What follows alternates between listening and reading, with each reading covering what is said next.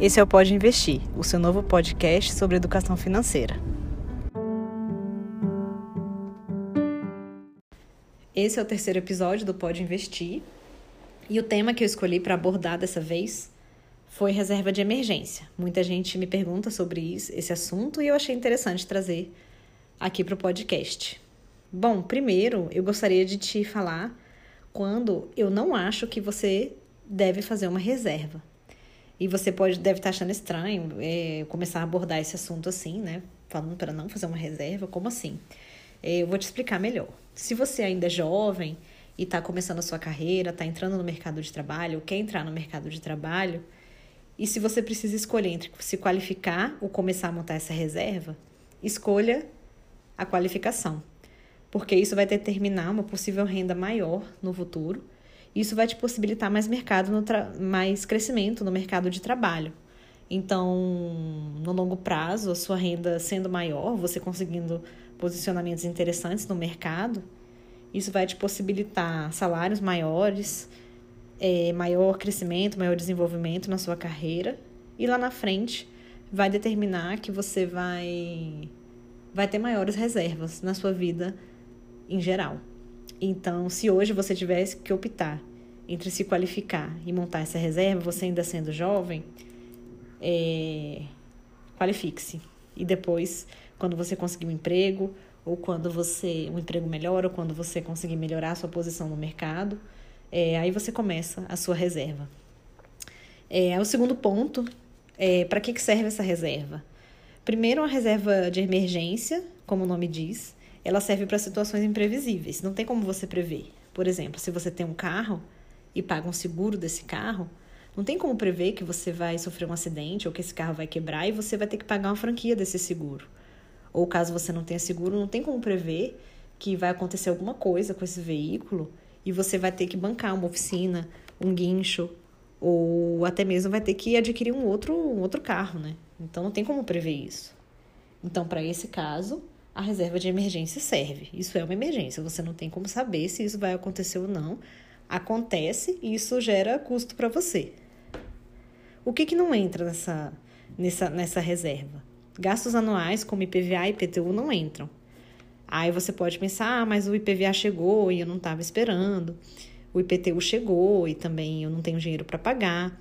Nesse caso, o que aconteceu foi que uma despesa que é anual e que tem como ser prevista, aconteceu e você não estava preparada para ela. Isso não chega a ser uma emergência. Eu sei que aperta as contas, eu sei que o custo de vida não é barato, que esses impostos não, esses impostos não são baratos, não são baixos, mas isso não é uma emergência, tá bom? E material escolar também é outro exemplo. É, que no, no início né, de todo ano letivo, chega lá a listinha da escola e você tem que comprar o material escolar da criança é, o da pessoa, né?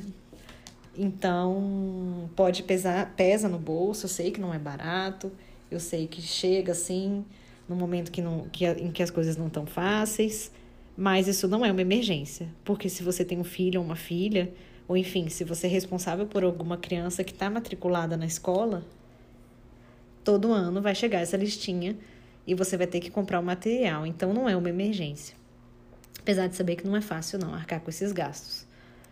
É, outra coisa que não entra nessa reserva é, é viagem, por exemplo. Ah, apareceu uma oportunidade, eu não estava esperando e meus amigos me chamaram para fazer uma viagem. Isso não é uma emergência, isso é um gasto inesperado. Por não ter uma reserva para isso, por não ter um orçamento muito folgado, você não tem dinheiro para aproveitar essa oportunidade. Mas não use sua reserva de emergência para pagar uma viagem que apareceu e que você não estava esperando. Outra outro fator que também não entra, outro gasto que não entra nessa reserva também é a promoção, promoção, promoções de produtos que você gostaria de ter. Eles custavam um valor X e surgiu uma promoção é, com um desconto aí considerável nesse produto que você queria adquirir. E aí você vê, pô, eu não, bom, eu não estava esperando essa promoção e eu vou usar minha reserva. Não faça isso também. Promoções inesperadas, oportunidades de compra não são emergências, tá bom? É, outro, agora indo para o próximo tópico aqui do nosso assunto, as pessoas me perguntam bastante de quanto que tem que ser essa reserva. A literatura em geral cravava o valor de do equivalente a um ano do seu custo de vida. Eu acho bastante. Primeiro, o que, que, o que, que seria esse custo de vida? Não necessariamente ele vai ser o equivalente ao seu salário. Ele é o equivalente a você, pelo menos, se manter, ao seu custo de manutenção. Aluguel, ou prestação de financiamento de imóvel, é, prestação de carro, custos de carro, ou o custo do seu transporte todo mês, é, supermercado, enfim, o boleto do colégio da, dos seus filhos, ou custos com o colégio em geral, com educação. Então, esse custo de vida são, é composto por essas contas básicas. Qual é o basicão que você precisa para viver? Esse é o seu custo de vida. E aí a literatura afirma que os livros em geral de investimento, de educação financeira, afirmam que o necessário é o equivalente a um ano.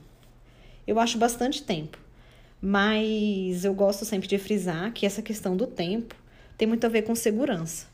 E a segurança é um conceito individual, cada um tem o seu conceito e cada um se sente seguro com o valor. Tem gente que vai se sentir seguro com a reserva equivalente a três meses do seu custo de vida, acha que já tá bom. Tem gente que pode ter uma reserva equivalente a cinco anos e mesmo assim não vai se sentir bem, não vai se sentir segura. Então, esse tempo, esse valor que você tem que juntar é muito individual. Se você me pergunta, ah, mas fala aí um tempo para eu ter uma noção, se eu não te conheço, não sei nada da sua vida, eu te dou uma média de seis meses. Se eu não sei nada sobre você, é, economiza, tenta montar essa reserva com equivalente a seis meses do seu custo de vida, que eu acho que é um valor razoável. É, e se você está em dúvida, ainda não sabe como começar, não, não tem muita noção de quanto que seria bom para você se sentir segura, comece a montar essa reserva. Invista o equivalente a um mês do seu custo de vida, avalia, vê se você está se sentindo bem, se isso te traz uma sensação de segurança. Se acha que está bom, ótimo, um mês é a sua reserva. Ah, eu não me sinto segura ainda. Junta dois meses e vai indo, três, quatro. E quando você achar que tem um valor razoável ali, que cobriria uma eventual emergência, é, aí você parte para outros investimentos. Lembrando que a reserva de emergência ela não, não é algo engessado. Então, por exemplo, você pode começar a sua reserva hoje, conseguiu ali juntar o equivalente a um mês, aí se sentiu bem, resolveu partir para outros investimentos. Daqui a quatro meses, você vê que o mercado não está muito bom, você começa a se sentir ameaçada, ou você percebe que os preços estão subindo muito, você não se sente mais segura com aquela reserva. Aumenta um pouquinho mais ela e aí depois volta para os outros investimentos. Você pode sempre ir incrementando e não precisa ficar engessada no valor inicial que você determinou. Agora, o outro ponto que eu gostaria de falar com você aqui, que me perguntam também, é onde que você pode aplicar esse dinheiro. Para começar, esse investimento que você vai escolher para fazer essa reserva tem que ter três características principais. Primeiro, ele tem que ter alta liquidez. E o que, que significa isso? Quanto mais liquidez o investimento tem, em menos tempo ele está de volta na sua conta depois que você clicou em resgatar. Ou seja, a liquidez ela avalia a rapidez com que você clica em resgatar e o dinheiro entra na sua conta de volta. O investimento que você vai usar para uma emergência tem que ter alta liquidez, por quê? Porque você tem que solicitar o resgate e o dinheiro tem que estar tá ali disponível para você o mais rápido possível. Se você está passando por uma emergência, não faz sentido você ter que esperar uma semana, 10 dias, 20 dias para ter aquele dinheiro de volta. Então, essa aplicação tem que contar com alta liquidez. A segunda característica é baixo risco, porque você não pode correr o risco de perder o dinheiro dessa reserva, de aplicar um valor e quando precisar, quando passar por uma situação difícil, você não pode correr o risco de ter lá disponível menos do que você investiu. Senão, a aplicação perde esse caráter emergencial. E a terceira característica é baixa volatilidade. Tem investimentos que oscilam muito. É, você ganha muito num dia e perde muito no dia seguinte. Você olha o seu saldo hoje, tá um, você olha o saldo amanhã tá outro. Isso não pode acontecer com a reserva, porque essa alta volatilidade, a volatilidade, na verdade, te dá uma sensação de insegurança muito grande, porque você não sabe direito quanto, quanto você vai ter ali no dia em que você precisar. Então, esse investimento tem que ter uma baixa volatilidade. É, para resumir, para revisar um pouquinho aqui, então esse investimento tem que ter alta liquidez, baixo risco e baixa volatilidade. E onde é que você vai encontrar essas características? A primeira opção é um CDB, que é um certificado de depósito bancário. Não precisa se preocupar muito com essa sigla. Ela só quer dizer que você vai prestar dinheiro para o banco e ele vai te pagar um valor por isso. Ele vai te pagar juros por isso. Esse CDB, na hora que você entrar lá no site do seu banco ou da sua corretora e for escolher, presta bastante atenção porque ele tem que ter liquidez diária, como eu falei, ele tem que estar disponível para você no resgate rápido. E procure aplicações CDBs que te paguem pelo menos 100% do CDI. O CDI é uma taxa de referência da economia. Ela é muito próxima à taxa Selic, que é a, que é a taxa de juros básicos da, básicos da economia. Então, não precisa se preocupar muito com isso agora também. Basta saber que o CDB que pague ali pelo menos 100% do CDI vai estar tá te remunerando muito bem em termos de reserva de emergência.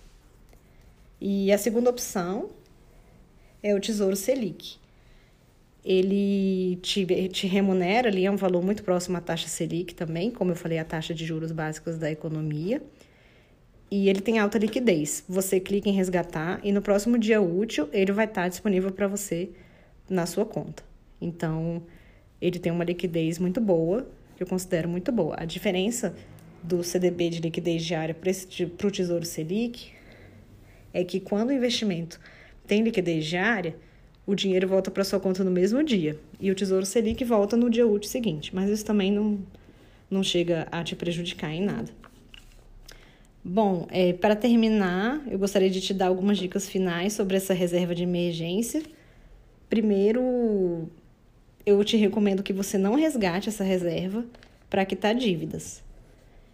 Eu sei que às vezes você pode ver o seu financiamento ou o seu empréstimo, é, você pagando parcela o tempo todo e você ali com aquela reserva que de repente você poderia usar para amortizar ou até para quitar uma dívida é, e você fica naquele dilema, né? Eu não recomendo que você faça isso porque a reserva de emergência, é, nunca, a gente nunca sabe quando a gente pode precisar. Então, pode ser que você a utilize para quitar dívidas e que um tempinho depois passe por alguma situação difícil e precise desse dinheiro. Nesse caso, e nesse caso, você vai ter quitado uma dívida, vai precisar do dinheiro e vai ter que contrair outra dívida para cobrir essa situação de emergência. Então, eu não acho que vale a pena.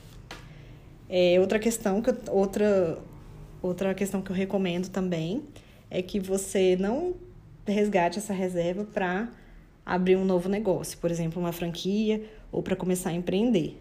Porque você pode começar esse novo negócio, você pode passar por algum contratempo nesse negócio que você está começando, nessa atividade que você está começando, e aí você não vai ter uma reserva a qual recorrer também. Então, eu não recomendo que você resgate sua reserva mesmo em nenhum caso, a não ser numa emergência, ou seja, numa situação imprevisível. É, e era isso que eu queria falar com você sobre reserva. Eu espero que eu tenha te ajudado, tenha esclarecido alguns pontos. E qualquer dúvida ou qualquer questão, se você quiser conversar sobre algum tema aqui que eu abordei, sobre algum ponto que eu abordei sobre esse tema, é só me procurar.